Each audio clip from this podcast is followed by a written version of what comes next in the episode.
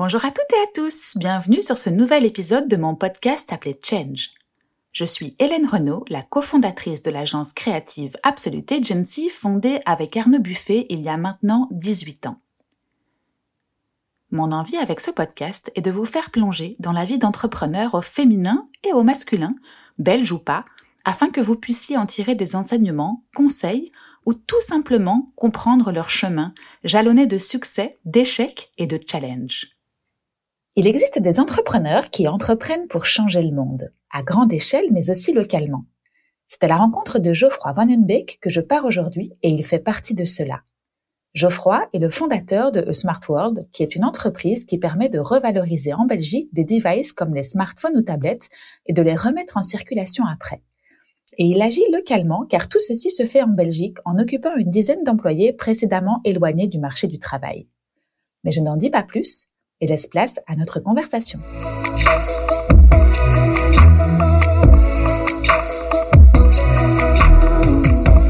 Salut Geoffroy. Salut Hélène. Comment vas-tu? Très bien, merci. Eh ben, écoute, je te remercie de me recevoir ici, dans les bureaux de Smart World, euh, à Genval, pour être précis, euh, et merci pour ton temps déjà que tu vas m'accorder. Alors, avant de commencer à appuyer sur le bouton REC, on était en train déjà de parler de plein, plein de choses de super intéressantes, d'impact, euh, d'entrepreneuriat, de téléphone. Et je te disais que j'avais regardé un petit peu, j'avais fait mes devoirs avant de venir, et que j'avais vu sur ton compte LinkedIn une donnée qui m'a fait bondir. Je ne me rendais pas compte que 10, 10 millions de smartphones gisent inutilisés en Belgique. Et je te disais à l'instant, et encore, on n'a qu'un recul de 20 ans sur les téléphones, parce que c'est plus ou moins à cette époque-là qu'ils ont commencé à, à, émerger et apparaître dans, nos mains, mais euh, cette, euh, cette donnée est super, euh, super impactante. Oui, oui, tout à fait. Il y a, effectivement, en Belgique, on parle de, de 10 millions hein, de, smartphones non utilisés dans, dans nos tiroirs. Au niveau européen, on parle de 700 millions. Alors là, c'est encore tout à fait autre chose. Euh, il y a bah, plusieurs facteurs en fait qui, qui mènent à, ces chiffres euh, énormes. Typiquement, ce sont des, des, biens, les smartphones, qui sont petits. Donc, une fois que ça rentre dans un tiroir, on les y oublie et ils restent dans le tiroir. Et puis, ce sont des biens qu'il n'est pas simple de, si on se positionne du côté de, de, de, la personne qui a le smartphone, qu'il n'est pas simple de, de, remettre en circulation parce qu'on a un peu peur pour ces données. Euh, on ne sait pas vraiment vers où aller. On, on, a une perception de la valeur de notre téléphone qui est encore assez élevée. -hmm. euh, on se souvient finalement du prix d'achat initial, ça. même s'il y a quatre ans, on se souvient quand même du, du 800 euros qu'on a payé. Euh, etc., etc. Aujourd'hui, ça tend à augmenter fameusement. Oui, oui, hein, des, oui, oui, oui, oui, Mais c'est vrai que c'est un budget. C'est ça. Que, euh, en plus, comme je te le disais, euh, dans chaque famille maintenant, les enfants en ont. Donc finalement, on se retrouve avec quatre téléphones au-dessus des tiroirs et peut-être quatre téléphones dans les tiroirs. C'est ça. Donc effectivement, donc effectivement, il y a beaucoup de freins finalement à la remise en circulation des smartphones. C'est pour mmh. ça qu'il faut vraiment des, une solution qui puisse, eh bien, répondre à, à, à, tout cela et lever euh, les freins. Il faut finalement rassurer hein, les, les, les, personnes. Euh, et puis bah, tout ça a fait que jusqu'à maintenant, il n'y a eu qu'une accumulation finalement des, des, des, des, appareils qui ont été dans des tiroirs et qui, parce qu'ils sont petits, ont été oubliés en fait mmh. dans, dans ces tiroirs. Tu crois que le frein principal c'est l'oubli ou c'est la peur des, de, de, de, ce que vont devenir tes données? Quand, quand tu interroges les gens, toi, c'est quoi qui oh, Initialement, c'est ce sont les, les, les, données et puis la perception de valeur. Mmh.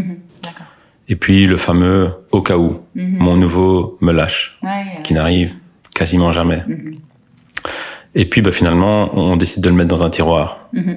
au cas là, où. Là, c'est fini. Et puis au cas où, bah, 15 ans plus tard, un nettoyage de printemps, on dit ah bah tiens, mon, mon, vieux téléphone. Parce et, et, là, effectivement, bah, étant donné qu'il est tout petit, on, on l'oublie en fait. Mmh. Euh, si euh, une, une, grosse imprimante de bureau, euh, typiquement qui fait peut-être un peu moins qu'un mètre cube, mmh. tombe en panne, on va vite trouver une solution pour pour l'évacuer parce qu'elle va bloquer une porte pendant trois jours. Après, on en a marre et on, on l'évacue. Le téléphone, malheureusement, c'est pas pas comme ça que ça marche. Voilà, c'était la petite info, l'info du jour qu'on voulait vous donner, hein, que je trouvais intéressante. Euh, mais on y viendra parce que c'est le sujet principal. Forcément, Smart World, c'est ton aventure entrepreneuriale du moment. Euh, et donc, j'aimerais bien que tu m'expliques euh, comment ça s'est, comment tu l'as créé, quel a été le, le, trigger ou en tout cas le, le point de bascule qui a fait que Smart World est né et qu'est-ce qu'il en est aujourd'hui après 5 ans. Mais avant ça, je vais te demander de te présenter comme ça nos auditeurs savent à qui ils ont affaire. Eh bien, c'est Geoffroy Van Umbeek. Voilà, j'ai fondé euh, Smart World il y a 5 ans. Et euh, finalement, la naissance euh, de, de, Smart World est liée à, mon parcours. Donc, en même temps que je me présente, je vais annoncer du coup le début de l'aventure. Donc j'ai passé euh, dix ans à l'étranger en tant qu'expatrié, mhm. directement après mes études. Euh, trois jours après en fait. Qu'est-ce que tu as fait comme étude? Euh, J'ai un master en économie à, à l'ULB. Mhm. Et là, je suis parti vraiment trois jours après après euh, mon après avoir obtenu mon obtenu mon, obtenu mon diplôme. Mhm. J'ai passé six années en, République démocratique du Congo notamment trois ans à Matadi. Matadi, c'est le port où se passent toutes les importations pour Kinshasa. Kinshasa, 20 millions d'habitants.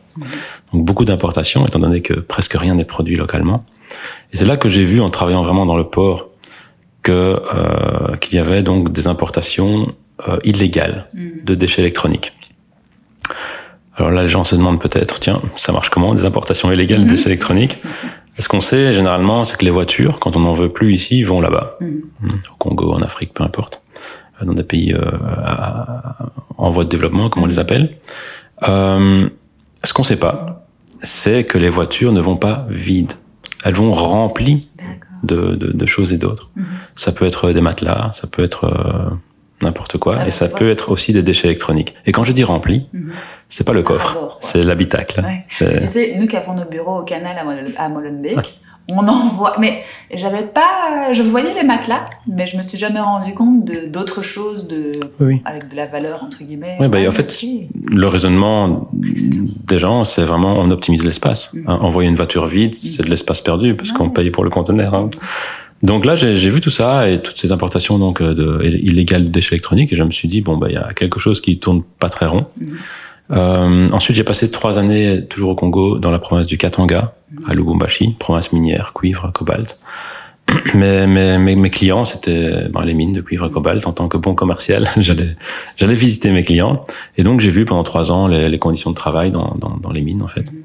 Euh, et là, ça a été une deuxième prise de conscience mm. Euh, sur le début de ma carrière. Donc, l'extraction des, des minerais euh, qui servent aujourd'hui, entre autres, hein, à tous nos appareils électroniques, etc. C'est ça. On, on, ouvre la terre, on récupère ce qu'il y a de, valeur et puis. C'est ça. C'est comme dans les reportages qu'on voit à la télé. Hein. Mm. Ouais. Mm. Euh, et ensuite, j'ai passé euh, quatre ans euh, plutôt en Asie, mm-hmm. Chine et puis Asie du Sud-Est. Euh, où là j'ai également vu beaucoup de choses, appris beaucoup de choses. J'ai travaillé pour des grands groupes internationaux hein, pendant, pendant, ces années-là. Et au retour en Belgique, j'ai vraiment voulu capitaliser sur cette expérience. Donc expérience business process, mais aussi et surtout quelque part expérience de vie, mm-hmm. pour faire quelque chose de positif hein, pour l'environnement, la, la, la, société. Je suis tombé un petit peu par hasard sur le, le secteur du smartphone reconditionné que j'ai trouvé intéressant, donc j'ai décidé de, de, creuser un petit peu. Mm-hmm. Et la première trouvaille, eh bien, c'est que c'était, euh, enfin, c'est toujours en, en, en, grande majorité le Far West. Mhm. Je m'explique. Euh, typiquement, quand on achète un smartphone reconditionné, quelle que soit la plateforme bien bien connue, on ne sait finalement pas d'où viennent les téléphones. Donc, on ne sait pas dans quelles conditions mhm. ils ont été reconditionnés. Je vais exagérer un petit peu dans mon exemple, mais est-il toujours mieux d'acheter un reconditionné plutôt qu'un neuf lorsqu'il a été reconditionné par des enfants au Vietnam? Mhm. Non. Enfin, je pense pas en tout cas. Hmm. Évidemment, ça, ça, exagère un petit peu, mais tout ça pour montrer que cette opacité finalement qui caractérise hmm. le secteur amène finalement à des questions de ce type qui sont bah, lourdes de sens. De plus, il y a énormément, hein, comme on l'a mentionné en introduction, de, de, smartphones dans les tiroirs en Belgique, en, en, Europe, qui pourraient être collectés. Une grande partie peuvent être collectés pour être reconditionnés et remis en circulation mais ils ne le sont pas, mm. parce que le secteur n'est pas organisé pour collecter localement. Le secteur a, perçu qu'il y avait un business à faire. Il y a de la demande pour des smartphones reconditionnés, entre parenthèses, moins chers que des neufs.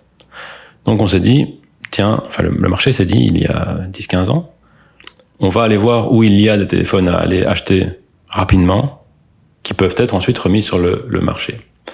Et le secteur est maintenant dominé par des brokers qui achètent euh, aux États-Unis, mm. en Asie, des appareils, qui les font reconditionner on ne sait trop où, et qui les revendent. Oui, tout à fait, tout à fait. Ça veut dire que c'est euh, un marché comme un autre. Tout à fait. des personnes avec leur laptop qui vont acheter des lots en masse de, de, de smartphones à l'étranger, qui font du trading en fait, tout mm. simplement. Et qui le revendent après. Et qui le revendent après. Ou, euh... ou aux reconditionneurs, ou qui sont eux-mêmes le revendeur à l'utilisateur final, mm-hmm. peu importe. Mm-hmm. Toujours est-il que ça ne génère pas beaucoup d'activités localement en termes de création d'emplois. Et en voyant tout ça, je me suis dit, tiens, c'est dommage, il y a moyen de faire mieux moyen de faire différent. Donc commençons à collecter en fait localement pour reconditionner localement et pour remettre en circulation localement. Mhm. Donc voilà un petit peu la genèse euh, de, de l'entreprise. Donc ce que tu avais observé, c'était que probablement mon téléphone, moi, que j'achète sur un site X ou Y, euh, était collecté à un bout de la planète et peut-être reconditionné à un autre bout de la planète avant d'arriver chez moi au troisième point de la planète, peut-être opposé, et que du coup ça faisait un non-sens par rapport à la promesse que ces, que ces plateformes te font, euh, back market ou autre, je ne sais plus, euh, je ne connais pas les autres parce qu'il y a un gros, enfin en tout cas pour moi il y a un gros, un gros major, euh, et donc du coup bah, que finalement le, le ouais. Le, geste que tu fais en achetant un reconditionné est peut-être contrecarré complètement par euh, ce que ce qu'en font ce, ce, ce, genre de plateforme, en te faisant croire parfois aussi que bah, c'est un acte euh, quasiment euh, social, éthique et, et, environnemental que tu que tu fais. Voilà, il y a, beaucoup beaucoup d'éléments dans, dans, dans, tout ce que tu viens de dire, donc j'essaie de, de, de remettre mes idées en place, mais typiquement, et, et je, je suis d'accord avec eux, ça reste mieux d'acheter un reconditionné qu'un qu'un neuf. Mhm. on empêche finalement quelque part la production d'un nouveau. Et c'est lors de la production du nouveau qu'il y a beaucoup d'impact mhm. environnemental, social, etc. Qui a en tout cas le plus d'impact. Toujours est-il que même si l'acte, enfin même si l'élément qui pousse à l'achat d'un reconditionné c'est le prix, mhm. le bon deal économique, euh, il est la personne va être déçue d'apprendre que ça n'a pas été reconditionné projet chez lui et que mhm. finalement, bien, comme, comme tu le mentionnais, euh, ça vient des États-Unis ou au Caucase. Après, ça reste quand même effectivement euh, mieux, mieux de, de, de, de, faire comme ça, d'acheter du, du reconditionné. L'histoire, c'est qu'il y a énormément de, de demandes en fait, et donc ces plateformes sont là pour satisfaire la demande. Mhm. Et maintenant, malheureusement, il n'y a pas euh, de, de, le secteur n'est pas organisé, n'a pas été organisé depuis le début mhm. pour pouvoir collecter localement. Mhm. Ça prend du temps de trouver ces téléphones. Ok, il y a 10 millions de téléphones qui traînent dans les tiroirs en Belgique. Ok, chaque fois que je vais voir une entreprise et que je lui dis ce qu'on fait, elle dit que c'est super. Toujours est-il que je ne sors pas du premier meeting avec une, une, une caisse pleine de smartphones. Ça prend du temps. Donc pour changer finalement la façon de l'organisation du, du, secteur, ça prend du temps. Mm. On peut pas dire aux consommateurs euh, attendez, revenez dans cinq ans, le temps qu'on organise le marché. Oui, oui. C'est un acte quasiment individuel en fait, hein, et qui s'il n'est pas poussé d'une manière ou d'une autre par l'État ou autre, bah comme tout acte individuel, tu le fais ou tu le fais pas, mais tu as le choix et en général les gens sont plus fainéants que que volontaires et s'ils ne comprennent pas non plus l'implication, enfin l'impact qu'ils ont, ça, ça les incite pas en gros. Mm. C'est ça. Bah, effectivement, il faut transformer ce secteur pour qu'il soit aussi vertueux mm-hmm. que les gens pensent qu'il l'est. Mm-hmm. Euh, et pour qu'il génère des milliers, des dizaines de milliers d'emplois mm-hmm. localement. Et euh, il faut agir sur la collecte en fait. Hein. Le challenge, c'est la collecte on a du mal à collecter, que ce soit auprès des entreprises ou des particuliers. Mais tout par-delà. Mhm. Euh, quelques chiffres rapides. Il y a 180 millions de smartphones vendus en Europe tous les ans. D'accord? Si on part de l'hypothèse que ces 180 millions de téléphones remplacent 180 millions de téléphones. Mhm. On doit, à l'heure actuelle, on ne doit pas en être loin. Eh bien, donc, ces 180 millions de téléphones qui sont mis de côté parce que remplacés par un nouveau, Parmi ceux-là, 80% environ ont le potentiel d'être remis en circulation, moyennant reconditionnement. 150 millions. Donc tous les ans, il y a 150 millions d'appareils de smartphones à aller collecter en Europe. Mais on n'y arrive pas. Ok, donc ça c'est ça c'est une chose.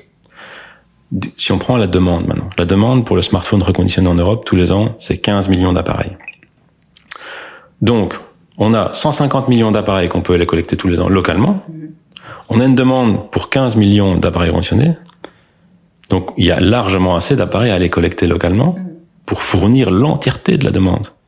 Mais non, on va, on va aller acheter ça aux États-Unis, en Chine, etc. Parce que c'est plus simple, c'est plus direct. Il n'y a, pas forcément de conscience. Non les lots existent. Comme, parce que comme je te le disais, moi j'ai acheté sur Back Market, encore une fois, bah, bon.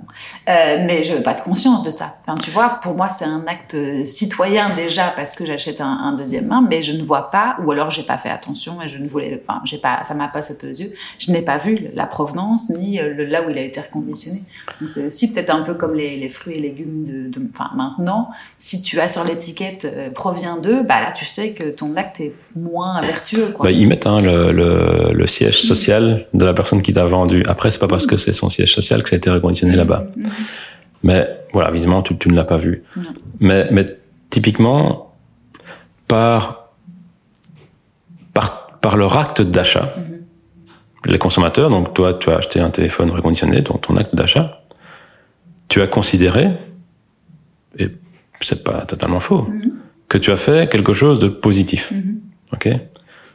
Malheureusement, je suis désolé de t'avoir appris que ça n'a potentiellement pas été euh, issu d'une collecte locale, etc.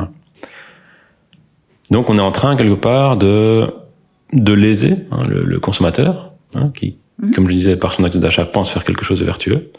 Tout ça parce que le secteur n'est pas organisé. Mmh. Mais il y a un moyen d'action possible. Typiquement, si on rend, si on, on, comment dire, si on construit un incitant mmh. fiscal, par exemple, à la remise des smartphones en circulation auprès des bons reconditionneurs. Hein. Eh bien, il y aura un afflux massif de smartphones vers les bons canaux de reconditionnement locaux. Mm. Si demain il y a cet insuffisant fiscal pour les entreprises, boum, ça va, ça va, ça va, ça va arriver. Mm -hmm. S'il y a un incitant pour les particuliers, boum, ça va arriver. Mm -hmm. Mais malheureusement, on n'y est pas. Mm -hmm. Et typiquement, il y a un potentiel de création d'emplois de 30 000 ETP, c'est quand, quand, même pas rien. Mm -hmm. euh, dans un secteur finalement que que, bah, que le gouvernement veut, veut voir se développer. Mm -hmm. Mais, mais euh... ouais, il suffit d'un petit insistant ouais, fiscal. Ouais, Donc je comprends la mission, en tout cas, ou la vision de, de ce beau projet entrepreneurial. Est-ce que c'était le... J'ai plein de questions qui me viennent à l'esprit parce que bon, maintenant on a compris le contexte, on a compris le cadre, on comprend aussi contre quoi tu te bats, ou contre quoi tu... Bah, vers quoi tu veux aller pour effectivement créer de l'emploi, avoir un, un acte d'achat plus vertueux. Raconte-moi un petit peu maintenant cette, cette, cette aventure entrepreneuriale à ses débuts. Est-ce que c'était cette même vision il y a cinq ans et euh, est-ce qu'elle a évolué? Comment est-ce que comment est-ce que ça s'est passé? Euh, Évidemment, elle évolue. Mm -hmm. Elle évolue. Pourquoi? Parce que ma compréhension s'affine. Mm -hmm chaque jour, j'apprends, euh, je, je, comprends mieux ce qu'on fait finalement de, depuis cinq ans. Donc, euh, ça fait un paquet de moments que je, un paquet de jours où j'apprends de plus en plus. Euh, ma compréhension s'affine et, et, et, les choses évoluent. Mm -hmm. C'est pas comme si autour de moi tout restait statique. Mm -hmm. Le marché évolue, il y a des nouveaux acteurs, il y en a qui, qui, qui disparaissent. la demande des consommateurs évolue, la, leur compréhension également. Mm -hmm. Et donc oui, évidemment, ça, ça, ça, ça, évolue, mais dans les grandes lignes, c'était ce qui t'animait déjà ma, ma, ma, J'ai une vision et je m'y tiens. Le chemin pour y arriver change un peu. C'est ça. Il est fait de plein de.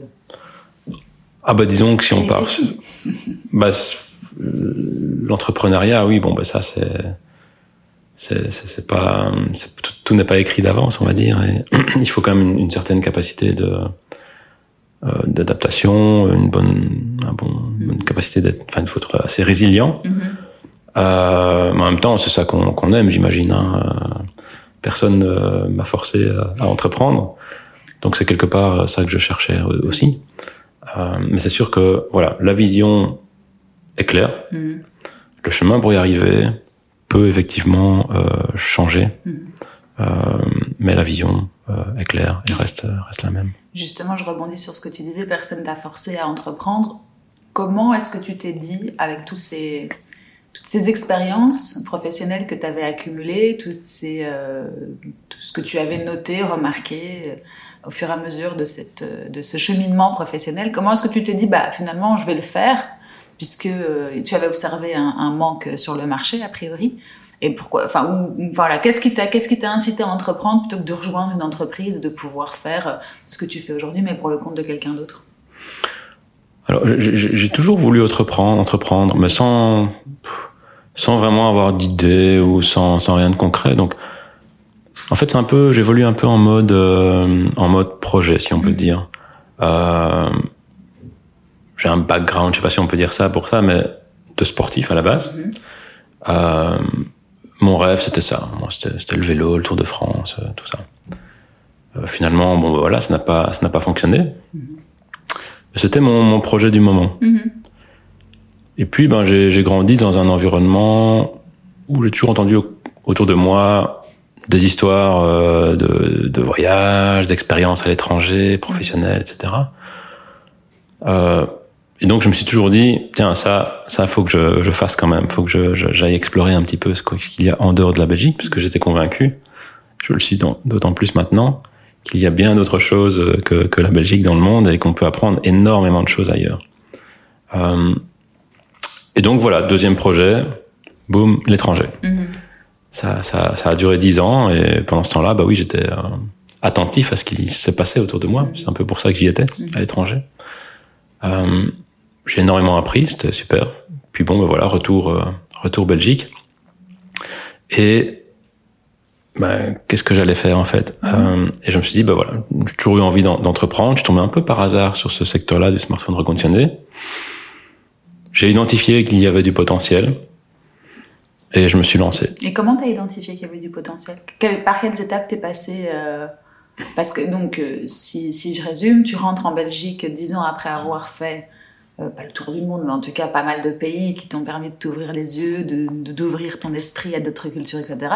Tu rentres en Belgique et donc, du coup, arrête-moi si je me trompe, mais t'as pas de réseau ici en Belgique avec lesquels tu pourrais commencer à, à, créer des liens, etc. Comment est-ce que tu te dis, ben, je vais... Enfin, arrête-moi si je me trompe. Hein tu n'avais pas de réseau à ce moment-là. Parce que parfois, être entrepreneur, c'est aussi se baser sur son réseau et puis commencer à créer des... Je te vois qui hoche de la tête, donc ça veut dire oui. Je te laisse terminer ta phrase et puis j'y vais. Non, et du coup, bah, c'est deux questions en une, parce qu'alors du coup, euh, ma, ma, ma, ma, question était implicite, mais euh, comment est-ce que, comment est-ce que tu distingues qu'il y a du potentiel et comment, comment, comment tu fais tes premières recherches? Alors là, évidemment, les auditrices et auditeurs ne le voient pas, mais je souris depuis le début de ton, cette phrase-là, parce que c'est pas la première fois. Hein. Il y a plein de choses qui sont tellement vraies dans, dans, dans, dans, tes, dans tes, comment dire, dans, dans ce que tu, ce que tu dis. Mon réseau était proche du néant absolu. Mm. Enfin, je, je suis rentré, voilà, rappelons-nous, je suis parti à l'étranger trois jours après mon diplôme. C'est ça, tu te déconnectes complètement. Les seuls que je connaissais, c'était mes copains à l'école. Euh, enfin, je, oui, j'avais pas de réseau euh, qui m'était propre en tout cas. Donc, il a fallu euh, construire ça. Mhm. Mais finalement, voilà, c'était un, un, de mes, mes principaux challenges parce que tout est réseau finalement, tout fonctionne avec du réseau. Et ça, je l'ai compris après. Et c'était largement en dehors de ma zone de confort en plus. Et je sais pas, j'ai identifié finalement. Euh, vraiment, je tombais par hasard sur ce secteur-là. Mm. J'ai vu qu'il y avait une demande, euh, j'ai compris que les lots étaient achetés à l'étranger pour fournir cette demande locale, et j'ai compris qu'il y avait des millions de téléphones dans les tiroirs. Je me suis demandé ce qui se passait avec. Et je me suis dit, ben dans les entreprises, ils donnent des téléphones aux collaborateurs, collaboratrices, ils changent 2, 3, 4 ans. Qu'est-ce qui se passe avec les anciens? Tiens, il y a sûrement un truc à faire. Et voilà. J'ai compris aussi que c'était au niveau de l'entreprise, donc du B2B, que tu aurais plus d'impact encore qu'en allant taper à la porte de chaque personne et en, ouvrez votre tiroir, vous avez un téléphone, donnez-le moi. Non, mais c'est vraiment ça. Hein. Mhm. il est plus simple d'aller toquer à une porte pour avoir 500 smartphones qu'à 500 portes pour mhm. avoir 500 smartphones. Mhm. Donc, on a commencé avec le, le, le B2B. La première grande entreprise avec laquelle on a travaillé, c'était euh, Tractable. Euh, typiquement, entre le premier meeting où ils m'ont dit c'est super et le premier téléphone, il y a eu sept mois. Mhm. Donc c'est quand même euh. c'est quand même assez long, oui. Euh, ben aujourd'hui, il y a plus d'une centaine d'entreprises avec lesquelles on travaille. dont Sodexo, Veolia, Infrabel, Stellantis, Decathlon, pour ne citer que, qui nous font confiance. Mais tout ça a été un long process. Mm-hmm. Mais aujourd'hui, ça amène une récurrence. Mais toujours est-il que oui, le début, oui, bon, bah voilà, pas de réseau et juste une intuition. Et je me suis dit, bah, qu'est-ce que j'ai à perdre en fait à essayer? Rien. Mm. Bah, T'étais en poste à ce moment-là quand t'es rentré en Belgique ou euh... Euh, non.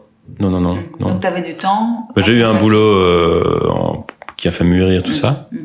Mais finalement, euh, oui, non, j'avais un peu de temps, oui. Et tu te rappelles le jour où tu t'es dit euh, Banco, je me lance euh, après avoir un petit peu étudié tout ça euh, quelles, ont été les premières je, je, note pour plus tard Tractebel parce que j'aimerais bien savoir une, de mes questions, ce sera avec quoi tu as été le jour de la, de la ton premier rendez-vous chez Tractebel Qu'est-ce que tu avais en, en, main? Ou plutôt sur ton ordinateur, hein, je suppose, pour les convaincre. Mais du coup, je te remets encore un tout petit peu en arrière tu étudies, euh, tu étudies le, domaine d'activité, le marché, etc. Tu te dis que bah il y, a un potentiel localement en plus. Tu pars du principe que le B2B sera un, apporteur d'affaires plus impactant que le B2C. Et ensuite, qu'est-ce que qu'est-ce que tu fais? Tu comment est-ce que tu vérifies que ton que ton ce projet peut être réalisable? C'était un, bah, je, c'était assez peu conventionnel à la base. Euh, moi, je connaissais pas toutes ces histoires d'incubateurs. Euh... C'était, attends, on se remet juste. Il y a cinq ans. Il y a cinq ans. Ouais, oui, je connaissais ça. pas tous ces trucs-là. Euh... Et donc, j'ai commencé de manière très classique. J'ai eu une idée, j'ai fait un business plan, j'étais à la banque. Bah, c'est le coin de ma rue, quoi. Enfin, vraiment. Tout seul en plus Tu es euh, solo founder, comme on dit? On a commencé à deux, mm -hmm. l'autre a arrêté après six mois. Mm -hmm. Donc on était à deux à la banque. Mm -hmm. Et euh, mais il m'a beaucoup aidé pour le lancement. Je pense que sans lui, je n'aurais pas euh, réussi à, à, lancer pour diverses raisons, enfin, assez complémentaires. Après, effectivement, bah, ce n'est pas pour tout le monde. Cette, cette euh, le fait d'être entrepreneur, on ne peut pas le savoir avant d'essayer. Non, c'est vrai. Donc voilà. Bah, en tout cas, as, vous avez as bénéficié, on va dire, de ce support et oui. de ce challenge qui était intéressant. Oui, oui, tout à fait. Oui, oui, ça c'était quand même mm -hmm. c'était primordial. Mm -hmm. euh, et du coup, ben voilà, la banque nous a fait confiance. Donc on a eu, euh, on a commencé donc à se financer par de la dette, mm -hmm. qui nous a procuré du temps. Parce qu'on a besoin d'argent pour avoir du temps, finalement. Tout le monde a des factures à payer, moi y compris. Euh, et donc, bah, les, les, premiers mois, on a vraiment finalement ben, affiné finalement la, la compréhension et, et on s'est dirigé donc vers les, les entreprises. Mmh. Tu peux me dire avec combien vous avez démarré? Combien est-ce que vous avez financé en banque? Ah oui, on a eu 110 000 euros en mmh. fait. Selon ton business plan, c'était ce qu'il fallait pour tenir euh, combien de temps? Plus ou moins un, un, enfin, travailler en tout cas et euh, réussir à mettre en place le premier. Voilà. Comme on disait, hein, les choses ont bien évolué, donc le business plan indiquait que ça allait être suffisant pour une certaine durée, mmh. c'était moins longtemps. Mmh. Euh, mais c'est parce qu'on a identifié d'autres d'autres choses en cours de route. Et, donc, et euh... comment ça se fait que la banque, parce qu'aujourd'hui malheureusement les banques, enfin, bref, d'après ce que je sais, hein, les banques sont beaucoup plus frileuses pour pour ça. Quels étaient les arguments qu'on fait qu'on fait mouche à l'époque quand quand tu as présenté ton, ton projet? Ben, on avait, on avait euh, vraiment, euh, on s'était bien donné hein, sur le business plan, c'était, c'était, c'était bien fait. Mm -hmm. euh, et finalement, bah, c'est, c'est comme, c'est comme tous les, les, que ce soit les banques ou des investisseurs privés, ils investissent aussi dans les personnes. -hmm. et ils, ils, nous ont fait confiance. Mm -hmm. et c'était surtout un secteur qu'ils percevaient comme étant un secteur d'avenir, ce qui, est, ce qui est bien sûr le cas. donc voilà, après je sais pas quels étaient leurs critères exacts, mais toujours est-il que ça a été ah, assez rapide en fait. Ouais, ouais bien ficelé, avoir un bon, euh, un bon discours aussi et de croire en soi dans, dans, le projet que tu incarnes. C'est ça. Et en tout cas, c'est ce qu'a fait euh, Mouche. C'est ça. Puis on avait tous les deux des profils quand même en... qui, qui donnaient peut-être confiance, mmh. vu les grandes entreprises dans lesquelles on avait déjà travaillé, etc. Mmh. Donc euh, mmh. ça a dû jouer. Merci, c'est intéressant. Non mais c'est intéressant de savoir un petit peu par, enfin, comment toi tu as vécu la chose pour pour ceux qui nous écoutent et, et se dire que c'est tout à fait possible. En fait, c'est aussi une autre voie. On se dit, on se dit beaucoup aujourd'hui que les startups ne peuvent démarrer que grâce à des business angels, des, des investisseurs, etc.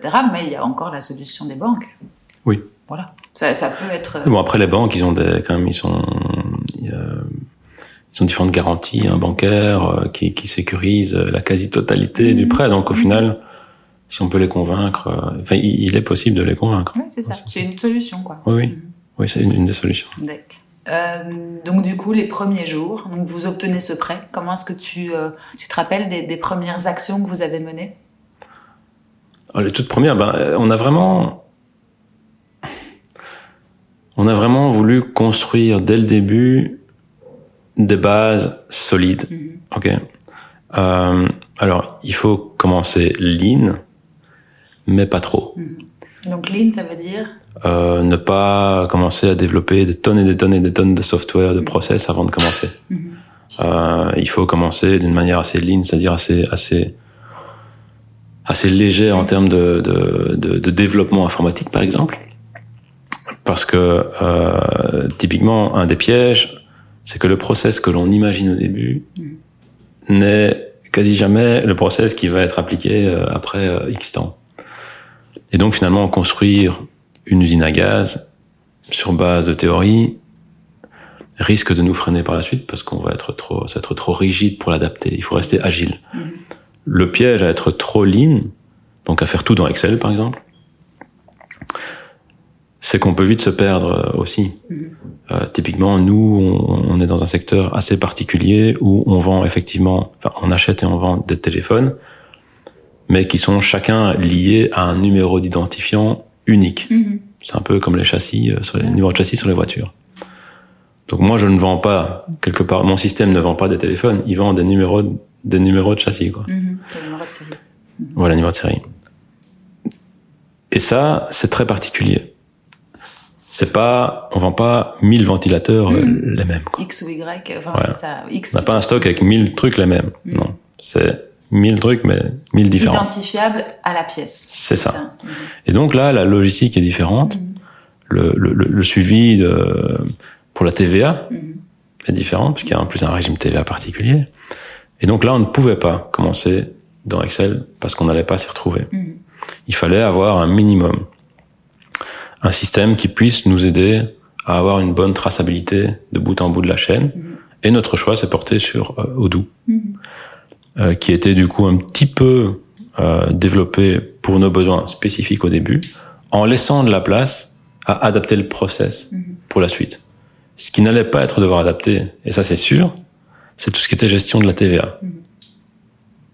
Et donc ça, c'est toujours la même chose qu'au début, ça n'a pas changé. Tout le reste a changé.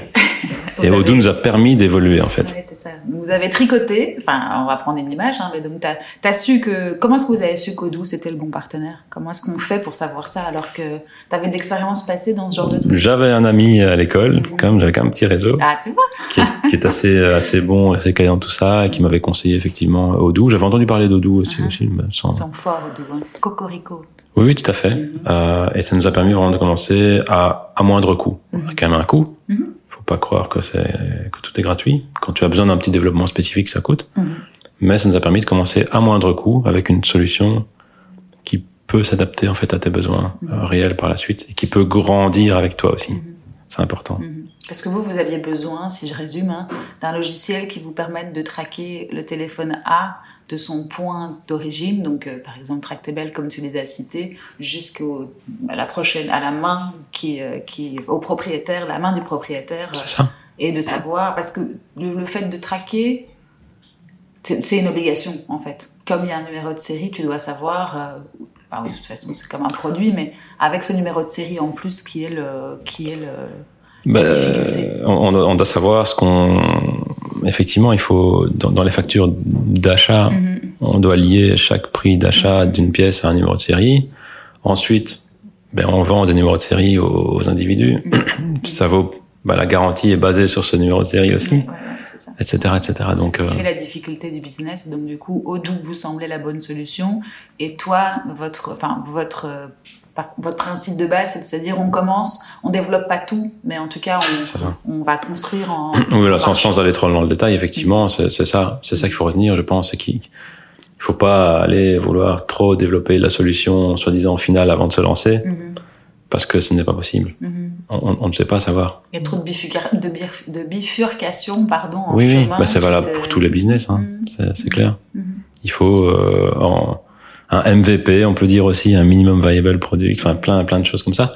euh, qui permettent effectivement ben, de, de, de, tester la réalité Mm. et de voir ce, ce, dont on a réellement besoin. Encore ce matin, avant qu'on discute en, ensemble maintenant, j'avais un, un, appel avec une, un acteur euh, très connu en Europe euh, pour de la reprise de, de téléphone auprès des particuliers. Et c'est très clair, Mm. on va commencer à faire ensemble, mais on va pas développer des choses complexes au début. On va faire le minimum pour que ça fonctionne, et en fonction des besoins réels par la suite, nous allons développer, intégrer nos deux solutions, Mhm. en fonction de ce qu'on aura constaté et de ce qu'on nous aurons vraiment besoin. Oui, donc il y a une phase d'observation importante, comme tu dis, Voilà, c'est ça. quel... Il faut le minimum qui permet d'avancer. Mhm.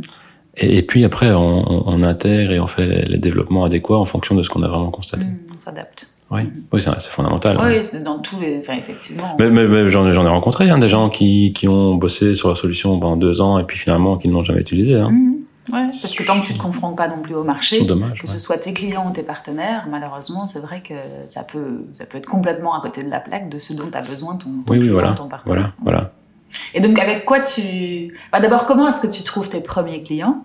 À partir de quel moment tu te dis, eh ben, je vais mettre ma casquette de, sales et je vais, euh, ou en tout cas de représentant de l'entreprise, euh, dans la ligne du temps, quand est-ce que ça se passe, ça, cette première sortie, euh, justement, pour te confronter? tout, de suite. Suite. Euh, Donc, tu as le BP, tu vas à la banque, tu as le prêt, vous commencez un, un, un début de POC et tu vas voir les clients ou c'est même à l'envers que. enfin, oui, mais, mais, mais je teste avec, avec, euh, avec euh, d'autres. euh, Mais tu testes quoi? Tu testes le, tu testes le discours, oui. la vision ou tu testes déjà le produit? Alors, très concrètement, moi, ce que j'ai fait, étant donné l'absence de réseau que j'avais, Mhm. J'ai été dans ces, dans ces euh, business networking le matin. T'as pris des petits. Il y, en a, il y en a plusieurs. Ouais, voilà. euh, moi, j'ai appris que ça existait, euh, je sais plus comment, et du coup, on peut se faire inviter en fait à ces événements-là. Euh, trois, trois fois euh, dans chaque événement, il y en a plein. On a vraiment, euh, vraiment l'embarras du choix. Et donc, j'étais là-dedans. J'en faisais deux, trois par semaine au début. Euh, alors, ça ne m'a pas amené du business.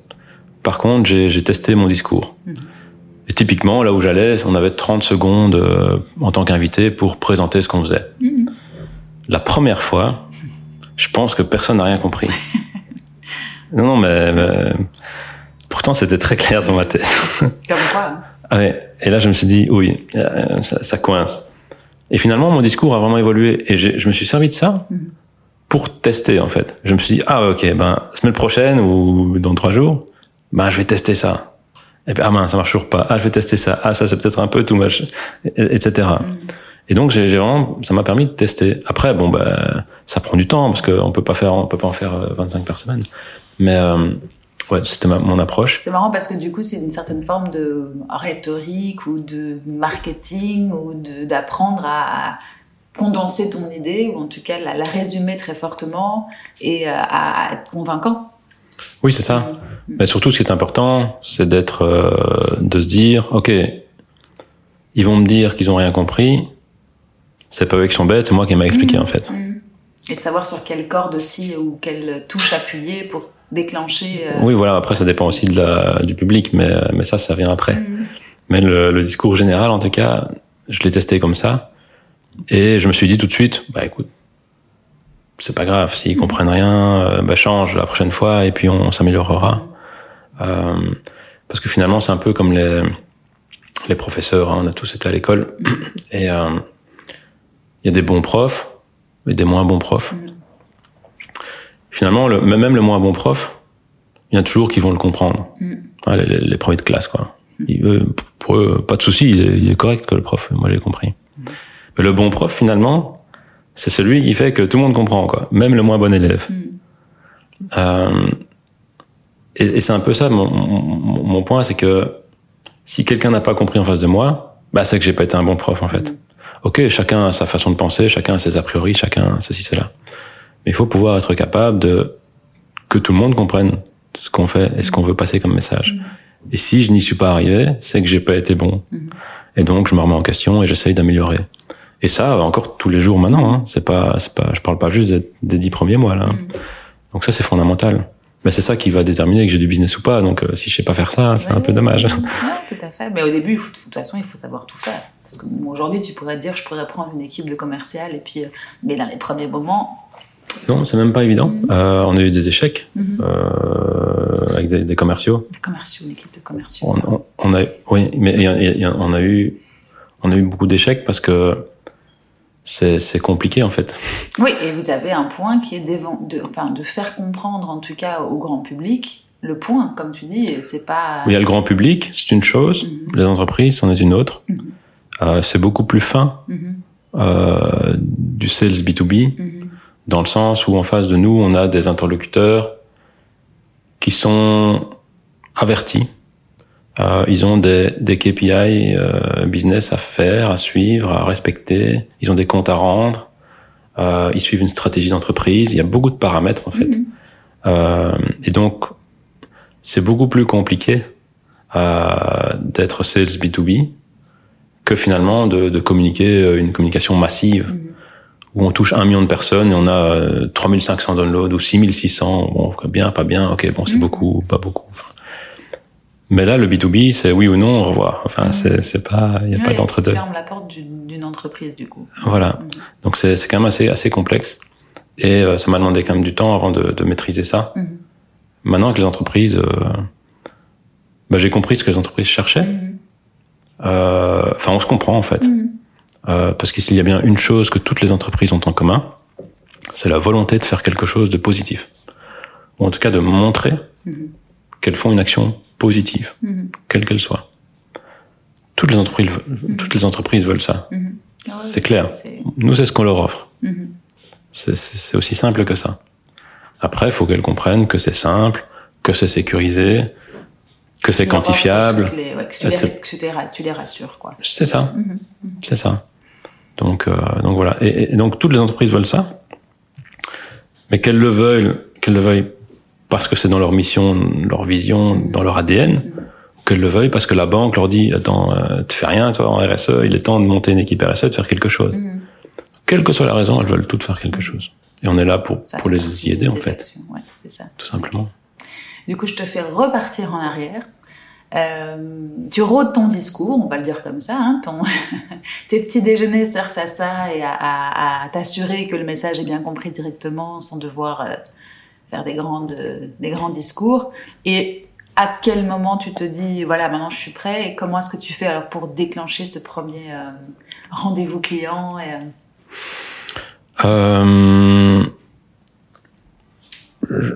C'est vraiment euh, en discutant autour de moi, parce que je parlais que je vivais ça comme un, un mode projet, mais c'est vrai, hein, je, suis à fond dedans, hein, donc... Euh, Enfin, je suis totalement indissociable de, de, mon activité. Enfin.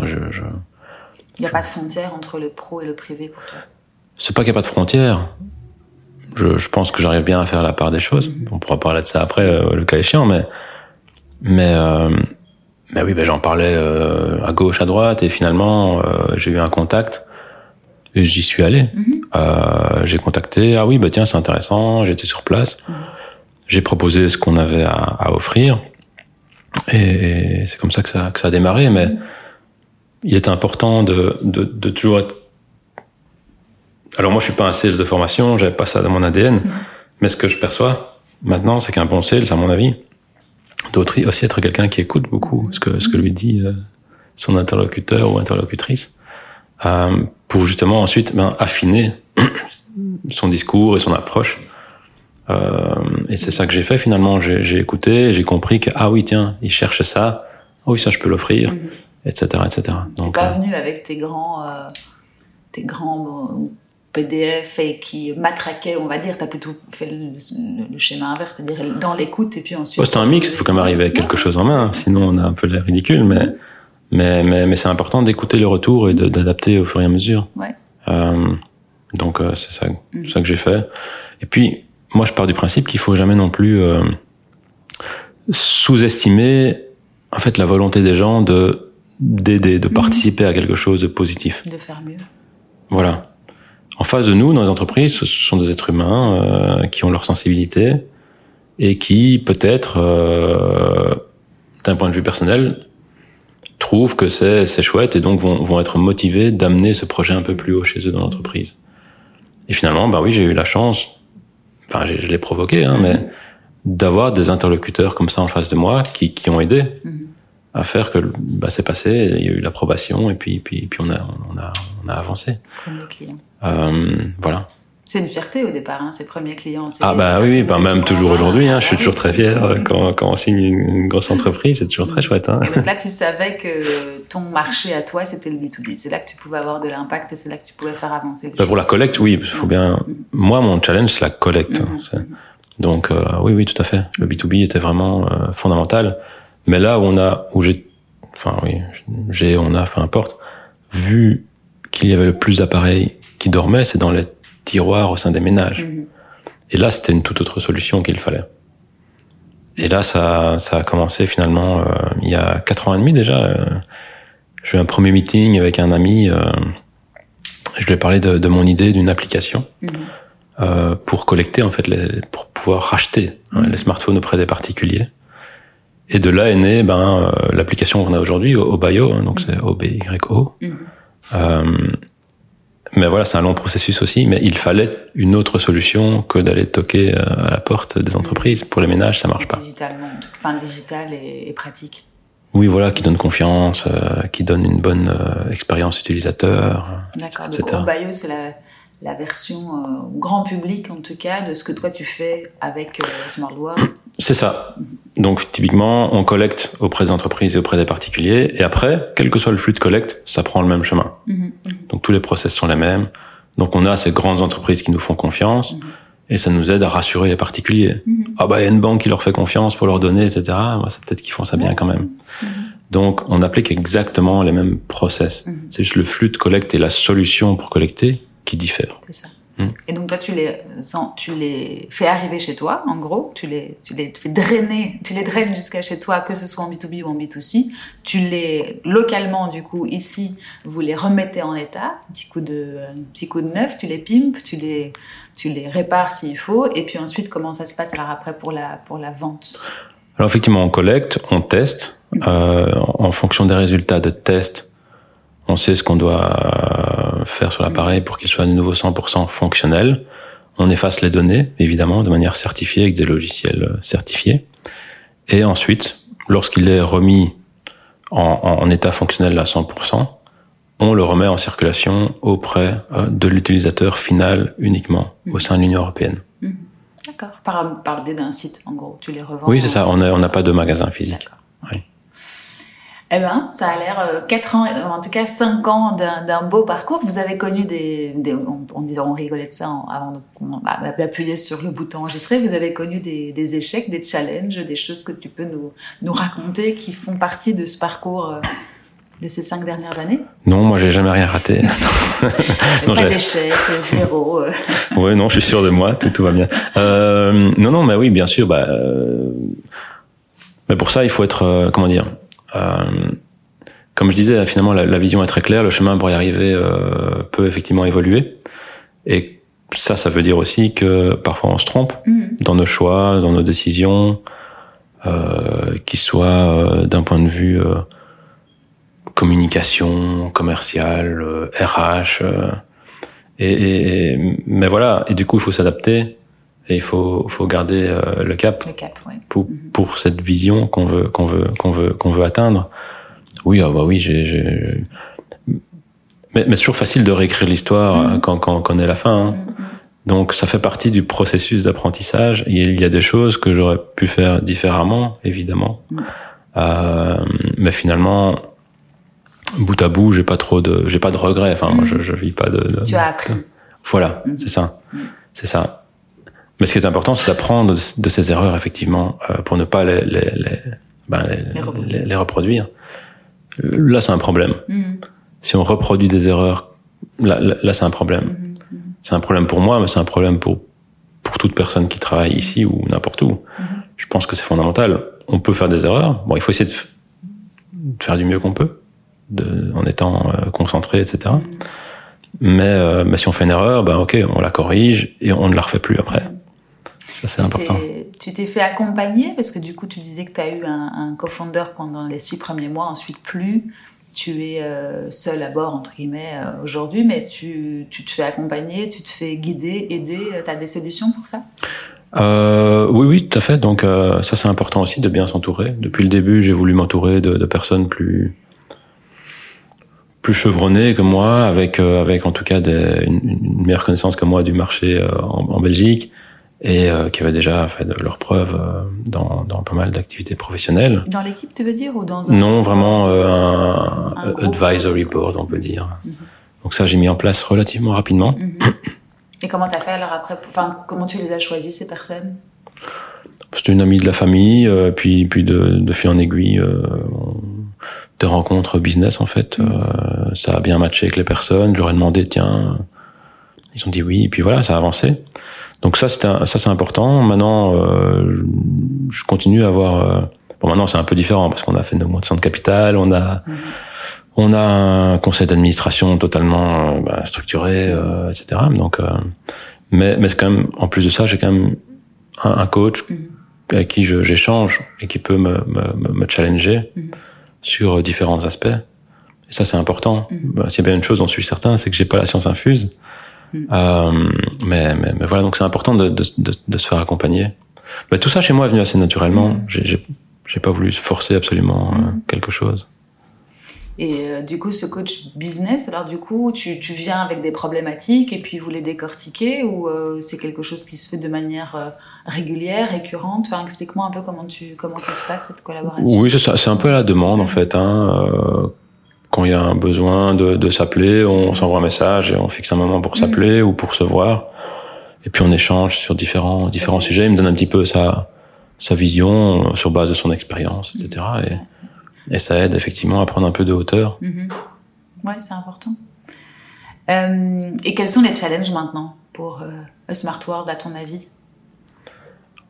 Quel est le futur? Quelles sont tes obsessions du moment qui te qui qui vont amener à, à de l'évolution Il y a beaucoup de challenges actuellement. On a vraiment...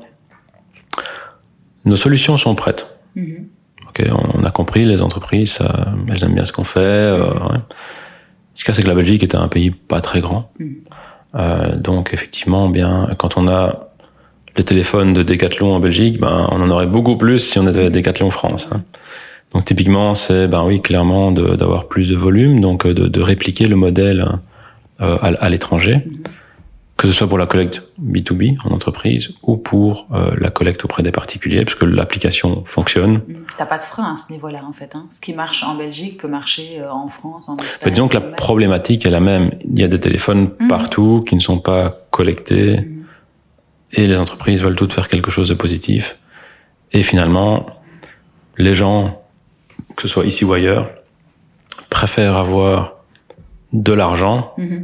plutôt qu'un téléphone qui traîne dans un tiroir. -hmm. Parce que le, le, le, prix moyen de reprise au travers de l'application, donc auprès des particuliers, c'est quand même 175 euros. Oui, c'est pas négligeable. Hein On se rappelle hein, des, 10, des 10 millions de téléphones qui traînent dans un tiroir des, des, des ménages. Alors, là, la valeur serait pas de 175 euros, mais il y a une grande partie d'entre eux qui valent quand même encore pas mal d'argent. Ouais. Donc si on convertit ça en euros, ça fait beaucoup d'argent. Ouais, ouais on préfère avoir ça dans notre poche plutôt que de le laisser traîner dans un tiroir. Mmh. Donc les problématiques sont les mêmes partout. Ouais, ouais, ouais. Et ce marché n'en est qu'à ses tout débuts. Mmh. Il y a d'autres acteurs qui ont fleuri, je suppose, plus locaux comme vous aujourd'hui Alors on, on, on, est les, on, est les seuls avec cette approche-là. Mmh. Euh, où on a vraiment, depuis le premier jour, finalement intégré euh, la chaîne de valeur et en fait tout euh, localement. Euh, mais c'est une, une, de nos difficultés, c'est que tout le monde dit qu'il le fait. Mm -hmm.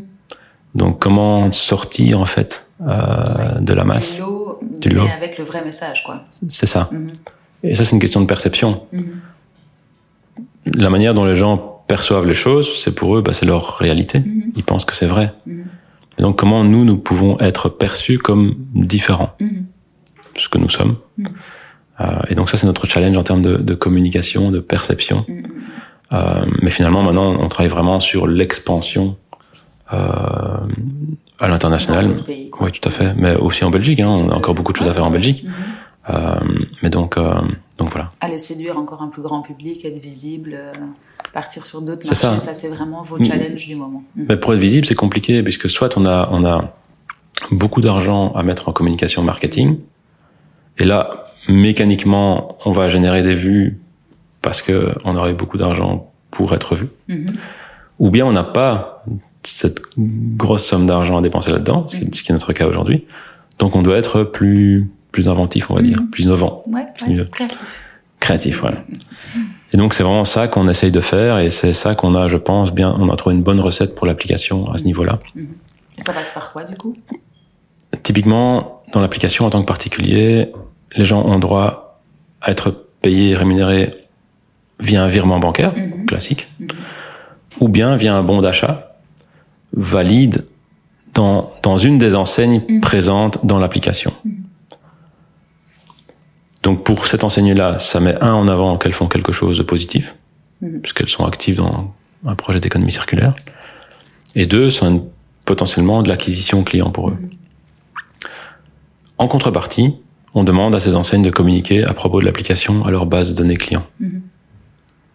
Donc ça va générer des téléchargements de l'application Mhm. qui pour nous sont gratuits. Donc c'est un échange Oui, de, oui, de bons ça, procédés. De bons procédés, ouais, c'est ça. Ouais. D'accord. Ok, donc là c'était challenge à toi, enfin à vous en tout cas en tant qu'entreprise. Euh, les, les next steps, vraiment, c'est de s'internationaliser pour avoir un plus gros spectre en tout cas de, de, de consommateurs. Oui, c'est ça, et ça peut passer par un ou deux gros partenariats, hein, ça peut aller très vite en fait.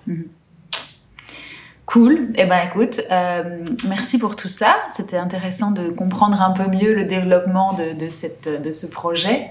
Euh, toi, justement, tu as des, des conseils euh, ou tu as des conseils qu'on t'aurait donnés ou des conseils que tu voudrais donner à des entrepreneurs qui se lanceraient aujourd'hui ou qui, qui, qui, sont déjà lancés mais qui auraient besoin de, de conseils de mentor. Est-ce que toi, toi-même, est-ce qu'aujourd'hui tu es, tu es mentor? Plein de questions en une. Hein. Je vais commencer par là. est-ce que tu aides les plus jeunes entrepreneurs ou est-ce que euh, actuellement non, mais après je, je réponds volontiers à des, à des questions, mais je, je, je, ne suis pas mentor officiellement, même si j'aurais certainement des, des, choses à apporter, mais voilà, je peux pas, je peux pas, je peux pas tout faire à, à l'heure actuelle. Mhm. Euh, donc donc voilà. Euh, S'il y a des, des, des conseils à donner, ben c'est de bien s'entourer, c'est fondamental. Après, c'est très bateau, mais, mais parce que c'est quoi bien s'entourer finalement -hmm. euh, Tu ne le sais que quand tu l'as testé. Euh, oui, mais même, hein, tu vas le comprendre que quand tu auras eu des mauvais conseils, peut-être, -hmm. ou là tu dis mince, ça c'était pas un bon conseil. -hmm. Mais bon, de toute façon, l'expérience. Hein. Oui, voilà. Euh, mais sinon, vraiment, euh, je dirais toujours avoir cette vision d'où on veut aller et ne, ne pas avoir peur de se remettre en question pour l'atteindre. -hmm. C'est ça, c'est très important. Il faut, faut pas prendre les trucs, les choses pour soi en fait. -hmm. euh, faut, faut, faut arriver à se dire bon ben voilà, comme je disais tout à l'heure, euh, j'ai pas été clair parce qu'ils m'ont pas compris. C'est moi qui ai pas été clair. C'est pas eux qui sont, -hmm. qui sont pas intelligents ou bêtes ou que sais-je. Euh, faut se remettre en question et, et finalement, bah faut, faut croire en, en, en ses rêves peut-être. C'est important mais il faut pas oublier qu'il y a une réalité euh, euh, derrière. Il faut générer du revenu, -hmm. euh, qu'on fasse un projet à impact ou pas. Mm -hmm. Dans les projets à impact, dans les projets d'économie circulaire, il y a quand même souvent des des, des, des gens qui oublient qu'il faut un business plan derrière mm -hmm. et, qui, et qu'il y a des contraintes en fait euh, réelles comme dans toute activité. Et typiquement, nous, on est ok start-up à impact. Mais l'impact n'arrive que si tous les process sont bien respectés. Mm -hmm. euh, finalement, c'est un travail comme un autre. Mm -hmm. Pour les gens qui viennent travailler chez nous, il y a des process à respecter. Et si les process sont respectés, et si tout est bien fait, et si le client est content, et si on fait du bon reporting vers les entreprises qui nous donnent le téléphone, et si, et si, et si, il y aura de l'impact. Mm -hmm. Mais l'impact n'arrive pas tout seul. Donc il faut pas perdre ça de vue, il faut être rigoureux finalement. Euh, donc, euh, donc voilà. Tu fais toujours du vélo? J'ai j'ai pas pas le temps de rouler à vélo. Moi, c'est un peu de cycle. tu prends tu prends du temps pour toi, mais pas forcément pour pour le sport en ce moment. Euh, moi, j'ai bon, j'ai une vie très simple. Hein. Euh, je travaille quand même beaucoup. Mm -hmm. euh, et puis le reste, ben, avec mon épouse et ma fille, quoi. Enfin, je veux dire, euh, voilà. Mm -hmm. Quand en semaine, c'est vrai que je suis pas beaucoup à la maison. Mhm. Euh, mais quand j'y suis, par contre, euh, ben, j'essaye de vraiment bien y être. Euh, et du coup, personnellement, je, mon équilibre, ça fonctionne bien comme ça. Parce que ça aussi, c'est- il faut gérer ça. On n'est pas dans un sprint, hein, dans un 100 mètres, hein, on est dans un ultra trail hein, dans l'entrepreneuriat, donc il faut gérer l'effort. Il faut se connaître. Enfin, ça s'apprend. Il faut pas, faut pas aller euh, droit dans le mur et, et tout donner pendant pendant trois semaines euh, et puis puis tomber, euh, tomber, ça va pas. Donc euh, voilà, moi je pense que j'arrive à quand même travailler beaucoup euh, et maintenir ça sur le long terme. Mhm. Mais quand je suis à la maison, oui, j'essaye de, bah, je passe pas mal de temps avec ma fille et mon épouse. Enfin voilà, Mhm. bah, c'est vrai que ouais. Bon, à part ça, il y a pas le temps de faire grand chose d'autre. Peut-être euh, dans les années futures. Mais voilà, mais c'est ça, ce sont des- sont- reconcilier aussi une activité sportive. Ce sont des, ce sont des cycles, hein, ce sont des cycles. T'as raison. Oui. Et comment est-ce que tu progresses alors du coup toi? Euh, Comment est-ce que tu apprends, euh, que tu évolues Tu as des, des ressources, des, des, des, des chaînes YouTube tu vas, tu vas plutôt lire, tu vas plutôt écouter des podcasts Qu'est-ce, que, qu'est-ce qui te permet d'avancer? Euh... non, je suis pas, je suis pas un très bon conseiller pour ce genre de, de choses-là. Euh, typiquement, les, j'ai, assez peu lu de livres sur l'entrepreneuriat, le ceci, le cela. Ah, Tu parles avec euh, tes, euh, ton coach par exemple? Voilà, c'est ça. Enfin, je, façons de, de progresser. Hein voilà, c'est plutôt, plutôt comme ça que je, que je fais. Euh, je me suis mis à écouter quand même quelques podcasts récemment. Mhm. Euh, c'est vrai que c'est intéressant, et puis c'est plus plus flexible qu'un Ouais. qu'un livre finalement aussi. Et euh, voilà, c'est plus inspirant et, euh, et finalement euh, ça permet de oui de se poser quelques petites questions. Effectivement, c'est intéressant, mais mais voilà, je, je me souviens plus le, le podcast. In Good Company, je crois. Ah, je connais pas. Ah ben, j'irai le découvrir. In Ouais. Good Company, Pl- plutôt euh, français, podcast français podcast... Euh, non, c'est en c'est en, en anglais. Ok, cool. Je crois que c'est In Good Company, oui. Cool, merci. Bon, bah écoute, merci Geoffroy en tout cas pour tout ça. Est-ce qu'on aurait oublié quelque chose? Est-ce que, est que j'ai loupé une grosse, euh, une grosse partie? Non, non, non. Je pense que on a on a abordé pas mal de, de choses. Euh, Je te remercie pour ce partage. merci à toi. Bonne continuation à Smart World. Est-ce qu'on peut juste expliquer où on peut retrouver, donner les URL comme ça, euh, tu, on peut retrouver? C'est smartworld.be.